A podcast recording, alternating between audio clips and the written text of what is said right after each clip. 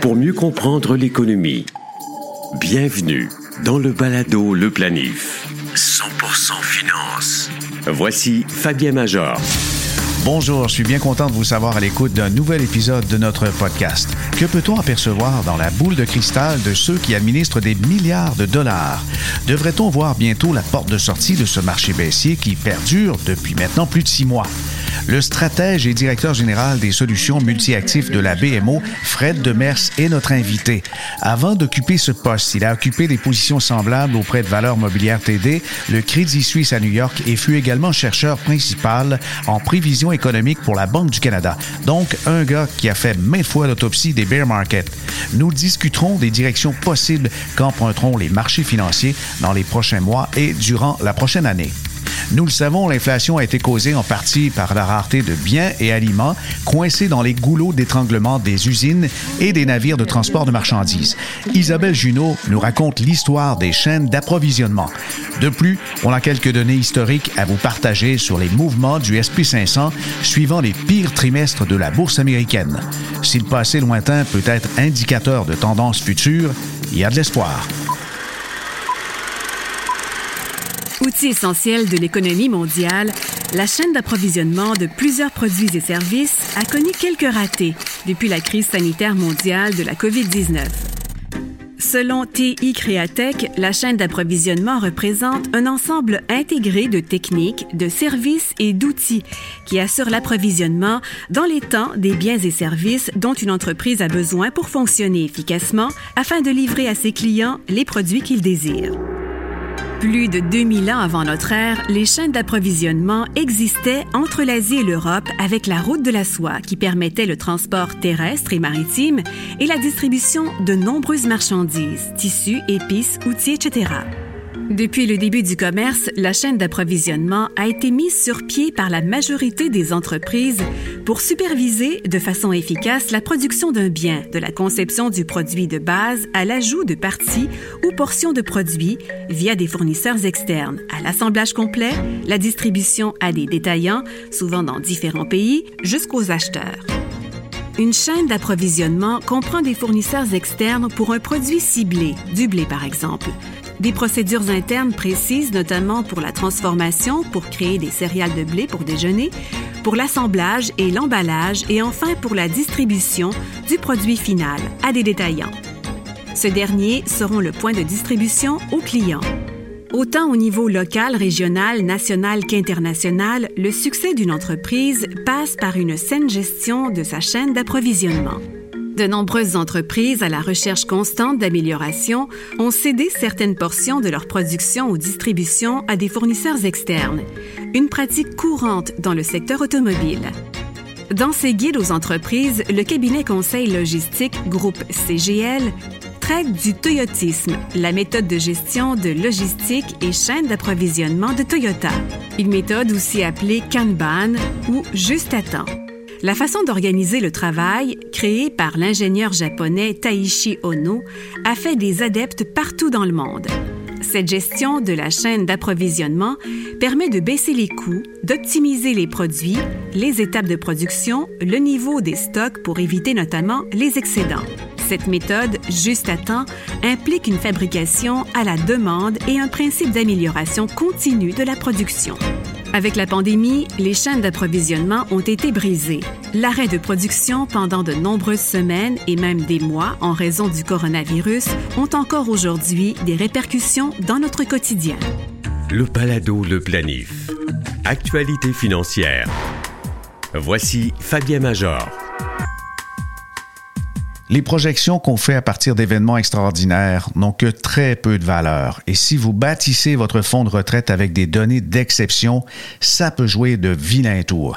Parlez-en notamment à ceux qui, en 2020, avec des rendements extraordinaires avec les sociétés technologiques ou encore avec leur crypto-monnaie, avaient fait des projections en se disant que je vais faire quelque chose comme 30% par année. Évidemment, comme ça, Quelqu'un dans la vingtaine pourrait dire, grâce au fabuleux mouvement FIRE, je vais prendre ma retraite à 31 ans, puis euh, fini la Dolce Vita jusqu'à 60 ans.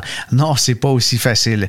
Mais la piètre performance des actions en bourse, surtout la récente semaine avec la débâcle des marchés suite à la récente augmentation de 0,75 du taux de la Réserve fédérale américaine, ça incite certains à donner du crédit à des hypothèses qui tiennent pas la route. Le passé récent, c'est pas garant de l'avenir à court terme. On peut pas dire donc qu'il y aura des marchés baissiers sur euh, des décennies. Ça ne fonctionne pas comme ça dans le plus récent, la plus récente édition du balado Le Planif. Vous vous souvenez, je recevais le chef de la conformité de la firme Mérissi, Services financiers, Maxime Gauthier.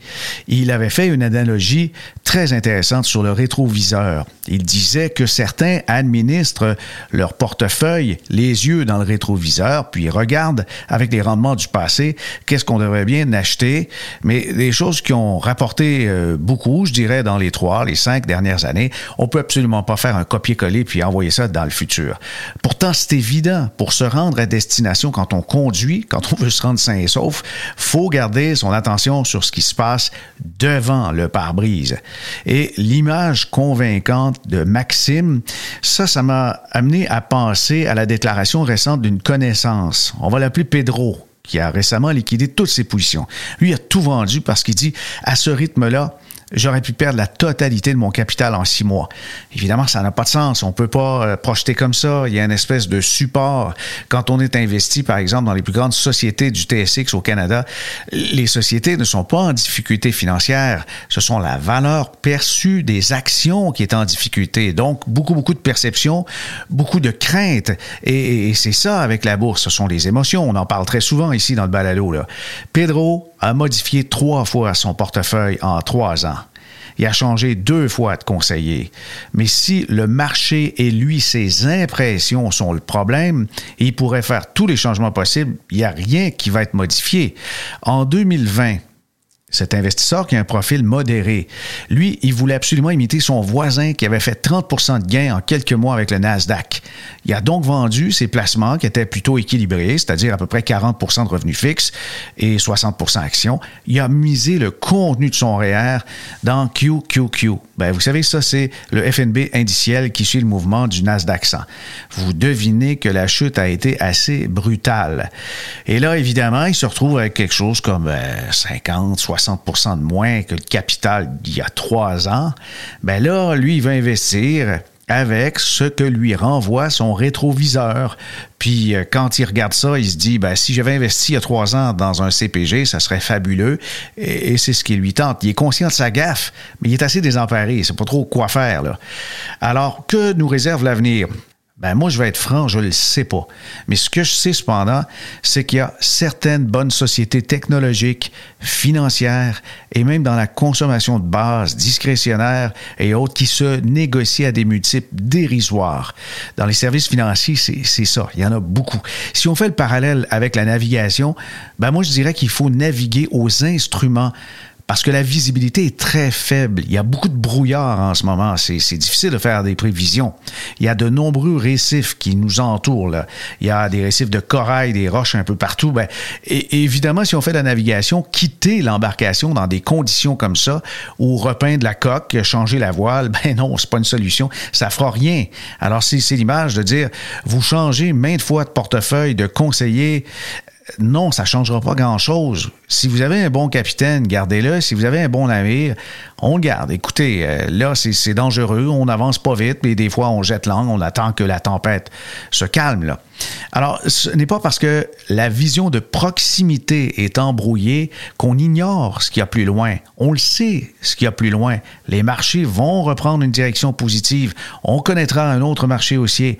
Et après tout, les plans de navigation existent pour ça. Bien que les événements du passé ne parviennent pas à anticiper avec justesse le futur, les probabilités offrent une indication très rassurante. Depuis 100 ans, on a connu une vingtaine de trimestres boursiers désastreux qui ont entraîné des replis entre moins 15 et moins 38. Moins 38, un trimestre, imaginez, en 1932, c'est quelque chose. Pour voir justement des données historiques intéressantes, je vous invite à suivre le compte Twitter de Charlie Bilello. Ça s'écrit B-I L-E-L-L-O. Et il y a aussi un site Internet où j'ai trouvé les données dont je vous parle, A Wealth of Common Sense alors donc, des trimestres désastreux, il y en a eu pas mal. Le second trimestre de 2022, ça c'est une baisse d'à peu près moins 16. C'est donc pas le pire trimestre, mais c'est pas le meilleur du lot. La suite cependant est rassurante. Quand on regarde le passé comme ça, avec des épisodes très difficiles, les 12 mois suivant ces mauvais résultats, le SP500 a produit en moyenne un gain de plus 18,6. C'est pas mal mieux que CPG. Hein? Trois ans plus tard, les gains cumulatifs sont de près de 40% et au bout de cinq ans, ben, la moyenne de l'indice phare des plus grandes capitalisations américaines affiche un rebond de 65 alors, si vous vous sentez désemparé comme Pedro, ben dites-vous que ce sont les données sur l'inflation qui ont été le catalyseur principal de la récente débâcle des marchés et les hausses de taux d'intérêt entraînent déjà des effets apaisants au Canada. Assurément, ça va se produire aux États-Unis, mais pas tout de suite. Sincèrement, je crois que le pire est derrière nous. Alors en terminant, ma petite conclusion pour aujourd'hui, l'envie et la peur sont les principaux moteurs de la volatilité des marchés. S'en tenir à un plan adapté à sa situation personnelle et familiale diminue les probabilités de réagir émotivement à toute la grande volatilité des marchés boursiers. Le palado, le planif. Pour mieux comprendre l'économie Nous rejoignons le directeur général de la section gestion multi-actifs de BMO. C'est Fred Demers qui est avec nous. Bonjour, Fred. Rebonjour, je devrais dire. Oui, bonjour, ça fait plaisir d'être là encore. Fred, je ne sais pas si c'est un addon comme ça. C'est une terrible journée sur les marchés et euh, tu as un beau polo tout rouge. Oui, oui, oui. C'est la, la, couleur du mois, hein? c'est l'automne. donc, euh, c'est saisonnier, c'est pour l'esprit euh, du marché boursier euh, cette année. il faut presque en rire, justement. Une autre journée difficile depuis l'annonce de la Réserve fédérale américaine d'augmenter les taux de, de, 0,75. C'est un peu prévisible. Pourquoi les, les marchés réagissent aussi fortement? La hausse comme telle, et ça, je pense que c'était bien télégraphié. Même le marché s'attendait peut-être à un risque de 100 points de base.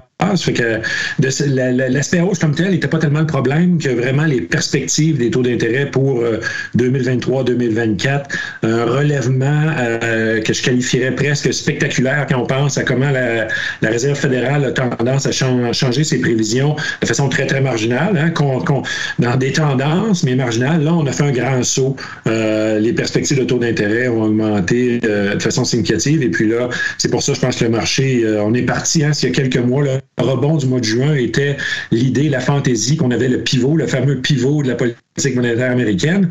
Euh, mais non seulement maintenant, on, a renoncé au pivot, mais on doit accepter les perspectives d'avoir un taux d'intérêt plus élevé et plus longtemps aussi.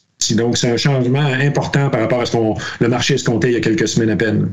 Et, c'est ce qui fait aussi que des, grandes banques américaines comme Goldman Sachs révisent aussi la prévision du SP500 à court moyen terme.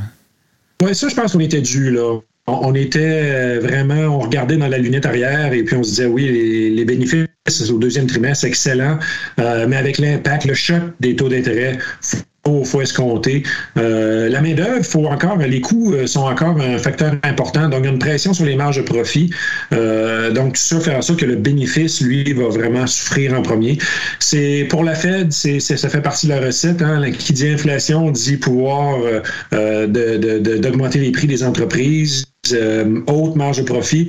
Donc, les, marges de profit sont un sommet historique aux États-Unis. On veut les voir euh, diminuer, ce qui va aider l'inflation. Donc, tout ça, dans les yeux de la Fed, on en souffre présentement, nos portefeuilles en souffrent, euh, mais ça fait partie un peu de la recette anti-inflationniste pour, pour cette année. Mais quand on dit des remèdes anti-inflationnistes, on, on a l'utilisation de taux d'intérêt. Il n'y en a pas beaucoup d'autres. Qu'est-ce qu'on pourrait faire d'autre pour apaiser l'inflation?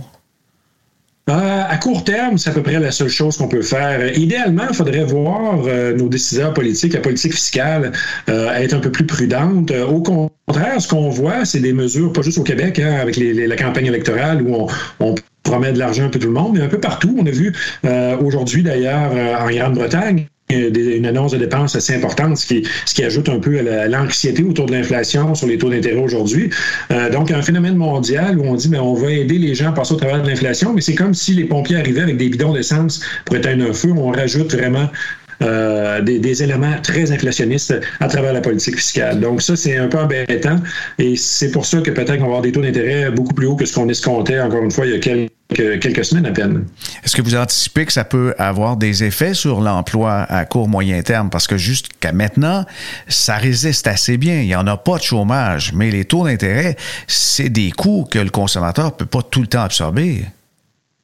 Ouais, il ne faut pas être surpris que ça résiste dans la mesure où euh, les entreprises vont, vont toujours être hésitantes euh, à, mettre à, faire des mises à pied. On n'est pas certain par rapport à la demande, donc euh, on se dit ben peut-être c'est temporaire le ralentissement. Ça a été tellement dur aussi le contexte actuel d'embaucher, de, retenir la main d'œuvre, les hausses de salaire. Donc donc il ne faudrait pas être surpris que l'emploi, en fait, moi je pense qu'on va être surpris à quel point il va être résilient, autant au Canada qu'aux États-Unis. au Canada, les derniers chiffres, on a au-dessus de 1 million de postes disponibles en date de, juin. Euh, c'est deux fois le niveau pré-pandémique euh, et c'est plus que le nombre d'individus qui pourraient travailler, même si on oublie euh, est-ce qu'on a les, qualifications pour faire ces, ces jobs-là? aux États-Unis, on est encore dans les 10-11 millions, ce qui est aussi le double Donc, c'est important comme phénomène, ça ne disparaîtra pas. Donc, qu'est-ce qu'on risque de voir? C'est un ralentissement de l'embauche au mieux, mais aussi de, un ralentissement dans les pressions salariales. Hein. C'est ça qui, fait mal présentement. On tourne euh, au minimum à 5% en glissement annuel présentement. C'est deux points de pourcentage au-dessus de ce que je pense les banques centrales aimaient. Et puis ça, ils vont avoir besoin de voir des progrès, malheureusement. Et puis ça risque de ne de, pas venir avant l'année prochaine. Mais, mais s'il y a de l'emploi clairement, là, c'est qu'il y, a de l'espoir pour soutenir l'économie, mais pourquoi les marchés sont, sont si moroses alors que le fondement, c'est une anticipation ou juste une réaction émotive avec des spéculateurs ou des investisseurs qui ont vraiment des visées à court terme? Oui, certainement le court terme est, important, mais il y a deux volets importants. Le premier, c'est que la hausse des taux d'intérêt euh, a un impact sur la valorisation, le cours, euh, le prix-bénéfice euh, des actions. Donc ça, c'est ça, c'est important. C'est naturellement quand les taux d'intérêt augmentent, la valeur relative des autres actifs diminue. Hein. Et puis, on, est, on a changé de régime il n'y a pas longtemps. Il y a à peine 18 mois, on disait, mais il n'y a pas d'alternative aux actions. Euh, une obligation disant à 3,5 aux États-Unis, on approche du 3,75, 3,70. Il commence à avoir des alternatives. Donc, ça, ça met une pression additionnelle sur les investisseurs entre le choix qu'ils vont faire entre les actions et les obligations. Évidemment, les gens regardent les obligations, sont un peu sceptiques. ça n'a pas été une année facile dans l'obligataire, mais de facto, les, les, obligations sont extrêmement plus attrayantes qu'elles étaient à 3,5 de, de, de de taux d'intérêt quand on était à, à peine 0,5, 0,6 en 2020. C'est le jour et la nuit. Pour les portefeuilles équilibrés, c'est un repositionnement très intéressant, je pense, pour l'avenir. Euh, ça ne veut pas dire que les, rendements vont être faciles, mais le, le coussin qu'on a taux d'intérêt est jamais vu depuis longtemps euh, et un relèvement important. Donc ça, c'est important. Euh, mais ce qu'on a peur pour les actions, vraiment, c'est de voir éventuellement les, les pertes d'emploi. Euh, Est-ce que ça va venir tôt ou tard? Je pense que oui. Est-ce qu'elles vont être importantes? Ça, ça, reste à voir. Je pense encore qu'on risque de voir le taux de chômage peut-être d'augmenter de 1-2 points de pourcentage. Mais ça, c'est que chaque récession apporte son lot d'incertitude, son lot d'anxiété. Et puis, il faudra voir comment ça, ça joue. Mais une récession, c'est, ça veut dire des bénéfices plus bas, un chiffre d'affaires aussi plus bas et du stress aussi, des difficultés de se refinancer. On risque d'en entendre parler, peut-être pas cette année, mais l'année prochaine. Avec tes expériences du passé, que ce soit à la Banque du Canada, chez TD, Crédit Suisse, tu as dû faire l'autopsie de quelques marchés baissiers, de vilains marchés baissiers. Celui-là semble assez différent des autres. Le marché, le, cycle au, complet, il euh, faut reculer. Euh, on, souvent, on fait des, graphiques, hein, on essaie de comprendre ce qui se passe dans les dernières années. Des fois, on recule 10 ans.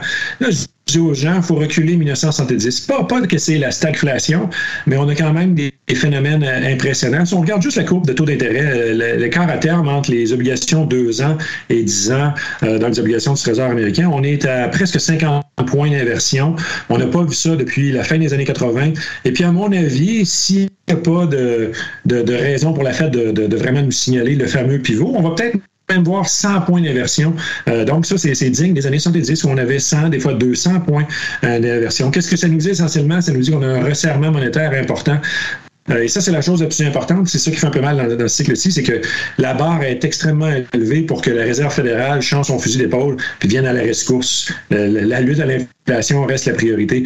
dans les autres cycles, c'est pas ça qu'on voyait. Aussi qu'il y avait un peu de stress, oh, la Fed abdique, aide le marché, on relance. C'est pour ça qu'on n'avait pas des, des inversions de courbe très, très prononcée. C'était toujours quelques points de base, le marché avait de l'anxiété et la Fed sortait la fameuse suce de bébé qui nous mettait dans la bouche, puis tout le monde était content, on arrêtait de pleurer. oui, oui, euh, effectivement, c'est une belle image. Le bébé a arrêté de pleurer, mais la dernière fois, euh, Powell, on dirait qu'il a donné euh, un coup de poing sur la table en disant écoutez, ça suffit, là, puis l'inflation, c'est sérieux et ça va faire mal. Les familles, les entreprises vont souffrir, mais on dirait qu'on l'a pas pris au sérieux il y a quelques semaines, puis là, ben, ça a lieu. Parce qu'il voyait les conditions financières. Hein. On peut regarder des indices de conditions financières qui vont refléter la volatilité des marchés, le niveau des taux d'intérêt.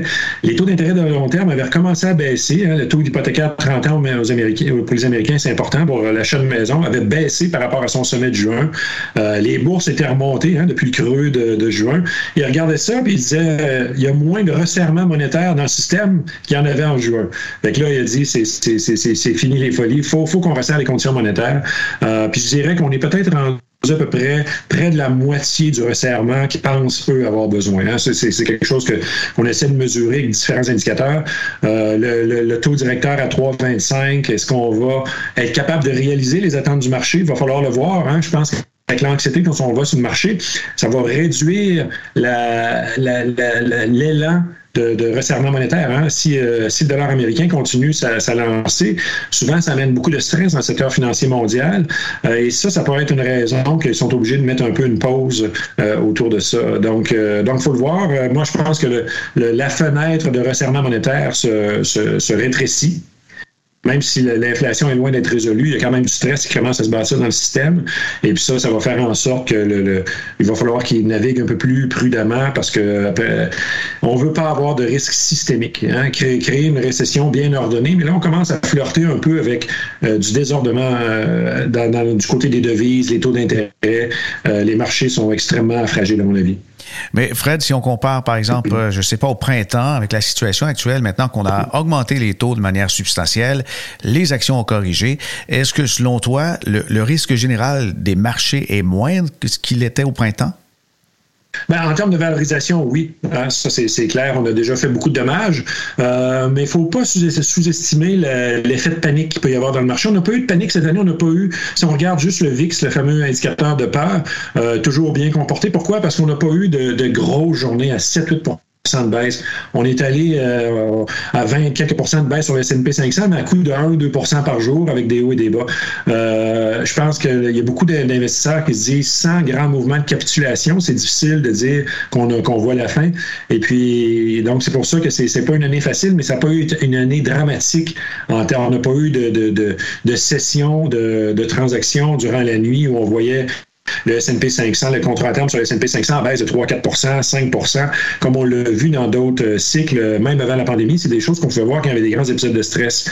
Euh, donc, ça reste un élément pour ceux qui sont intéressés à trouver euh, un, creux, un fond à ce cycle. Je pense qu'il faut voir un peu plus de capitulation du marché. Et puis, malheureusement, même si on voit un, mouvement à la baisse impressionnant hein, en termes de pertes cette année, on n'a pas vu les, les grandes, grandes ventes agressives.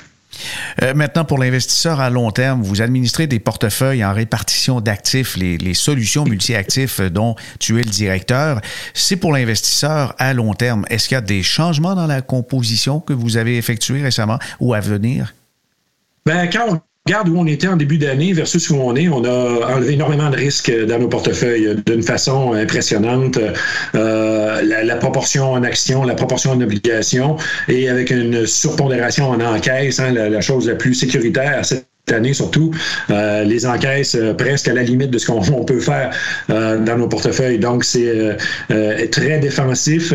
évidemment, on se demande quoi faire les encaisses éventuellement. C'est pas une situation, c'est beau être défensif, mais on pense que on commence à être tard dans le cycle de resserrement. Hein, quand je dis la, la, fenêtre de resserrement diminue en termes d'attente. À 3,25 le taux directeur, c'est clair qu'ils peuvent facilement aller à 4, mais les attentes qui commencent à approcher 5 mais ça, je pense que ça va être un gros niveau. Euh, puis c'est un niveau aussi où ça commence à être intéressant à acheter les, les, les, les obligations. Le, rendement qui était escompté déjà dans le marché obligataire commence à être intéressant. la récession se rapproche, hein, on s'en éloigne pas, malgré la résilience du marché du travail. Donc, éventuellement, il y avoir une pression à la baisse sur les taux d'intérêt. ça reste difficile à prédire quand, mais je pense que sur un horizon de six mois, on pourrait être surpris de voir à quel point le marché s'était un peu trop emballé par rapport aux attentes de politique monétaire et sur les taux de long terme en particulier. Les, portefeuilles multi-actifs, vous utilisez souvent de l'indiciel et puis dans l'indiciel, vous avez certains facteurs. Est-ce que vous en utilisez ou tout simplement vous diminuez les pondérations au niveau international, canadien, américain? On a joué sur tous les volets. Euh, on a les leviers, on a la chance d'avoir tous les leviers. Donc, euh, la répartition régionale reste intéressante. Hein. Il y a des belles histoires très transparentes. On regarde ce qui se passe en Europe, c'est assez facile de voir. Euh, la Chine aussi, dans la, dernière année, ça a été facile. La, performance de américaine reste aussi remarquable. Hein. Ça reste, avec le dollar américain, ça reste un endroit, une valeur, un, endroit refuge. Donc, la dimension régionale est importante. les secteurs ont été intéressants aussi sur pondération en, énergie, qui a bien fonctionné depuis un an. Un peu moins bien aujourd'hui, un peu moins bien depuis peut-être un mois, les, les craintes de récession. Mais on pense quand même que les gens sous-estiment euh, les hausses de prix du pétrole, étant donné non seulement ami Vladimir Poutine en Russie, mais aussi le contexte d'offre de, pétrole mondial qui est, qui est très, très, beaucoup plus serré. Euh, pourquoi les prix du pétrole ont baissé? Peut-être un peu le, les, les, Américains qui diminuent leurs réserves stratégiques. Hein. On, a, on a été plan, pigé dans les réserves. C'est pas des nouvelles euh, sources de pétrole. Donc ça, c'est un peu temporaire et ça va finir. Euh, dans les facteurs, ben, c'est clair que depuis quelques mois, déjà, on parle beaucoup de la qualité. Hein. Quand on dit récession, on veut des firmes qui sont résilientes, très acycliques, euh, avec une capacité de générer des, revenus, des bénéfices très constants donc, ça a été quelque chose qu'on a, parlé. Et aussi, encore un peu valeur. Hein. notre surpondération des actions canadiennes, ça reste un, jeu sur la valeur. les actions canadiennes sont toujours un peu moins chères. Qu'est-ce qu'il y a beaucoup dans ça? C'est évidemment les compagnies d'énergie qui se rangent jamais à des, multiples très, très élevés, hein, parce que c'est, extrêmement cyclique. des, grands, des grands mouvements à la hausse ou à la baisse.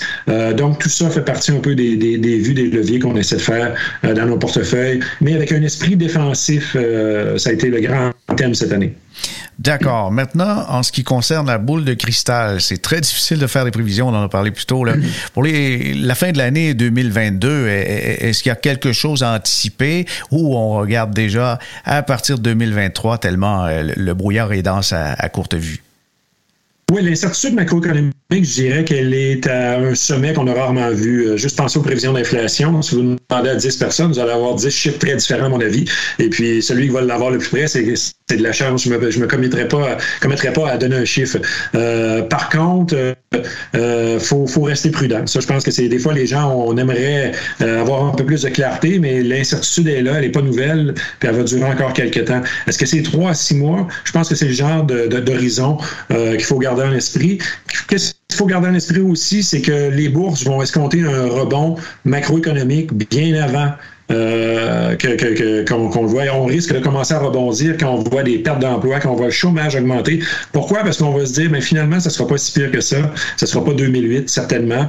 Euh, donc, ça, c'est, c'est typique des bourses de vraiment euh, de, toucher un creux quand on est à peine à mi-chemin en récession. On est peut-être pas encore en récession. Ça, ça reste à déterminer, mais je pense que c'est clair qu'on s'en va vers ça.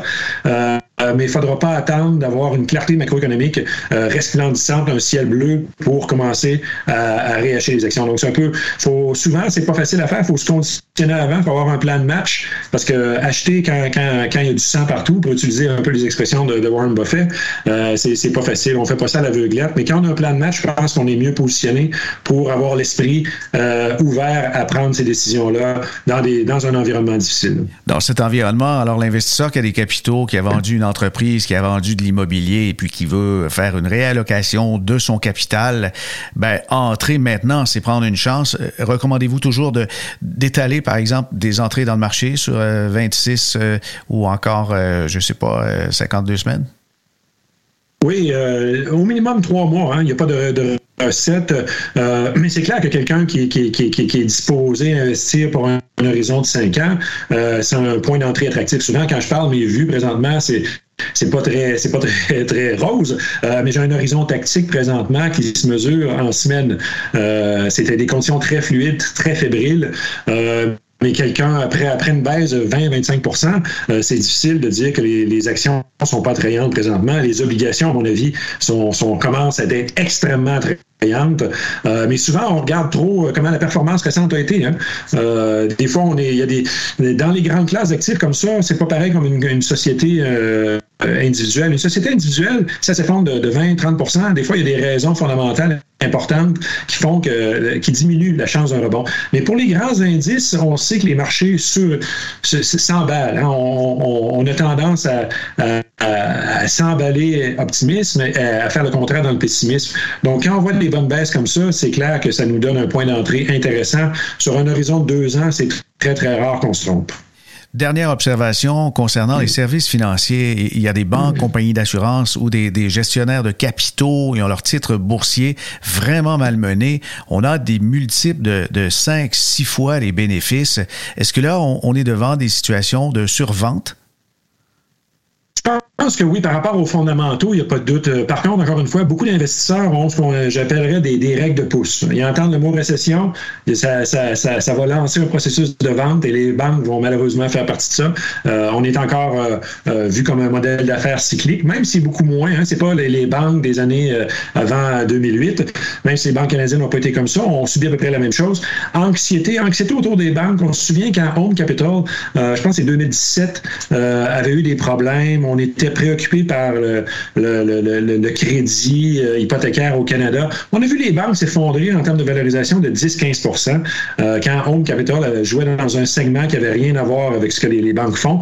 Mais les gens étaient nerveux, étaient nerveux par rapport au marché immobilier et ça s'est redressé. Donc, euh, c'est un marché qui reste très, très, très, très nerveux. On dit souvent, on, tire en premier hein, et on pose des questions après. Euh, et puis c'est un peu le genre de choses qui se passe avec les banques. Donc être prudent par rapport à ça, mais encore une fois, ceux qui ont un horizon euh, de long terme, il ne faut pas avoir de, crainte. Les modèles d'affaires sont, sont, plus ce qu'ils étaient, euh, les, très, des sources de revenus très diversifiées et avec une prise de risque beaucoup moins. Donc évidemment, on dépend de l'économie, hein, mais ça, je pense que c'est vrai pour l'ensemble du, du marché boursier.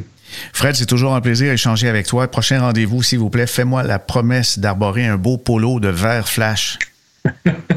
oui, un, déguisement irlandais. oui, quasiment. Ah oui, ben, je, oui, on, devrait. Merci notre invité Fred Demers de BMO Gestion mondiale d'actifs. C'est toujours un plaisir de le recevoir au Balado Le Planif. Pour des informations complémentaires ou autres analyses sur les marchés et la finance, je vous invite à vous abonner à l'infolettre quotidienne d'InfoBref en visitant simplement le site infobref.com. J'ai le plaisir de collaborer à l'édition du samedi très complète qui s'appelle tout simplement Info Bref, votre argent. Ici Fabien Major. À bientôt.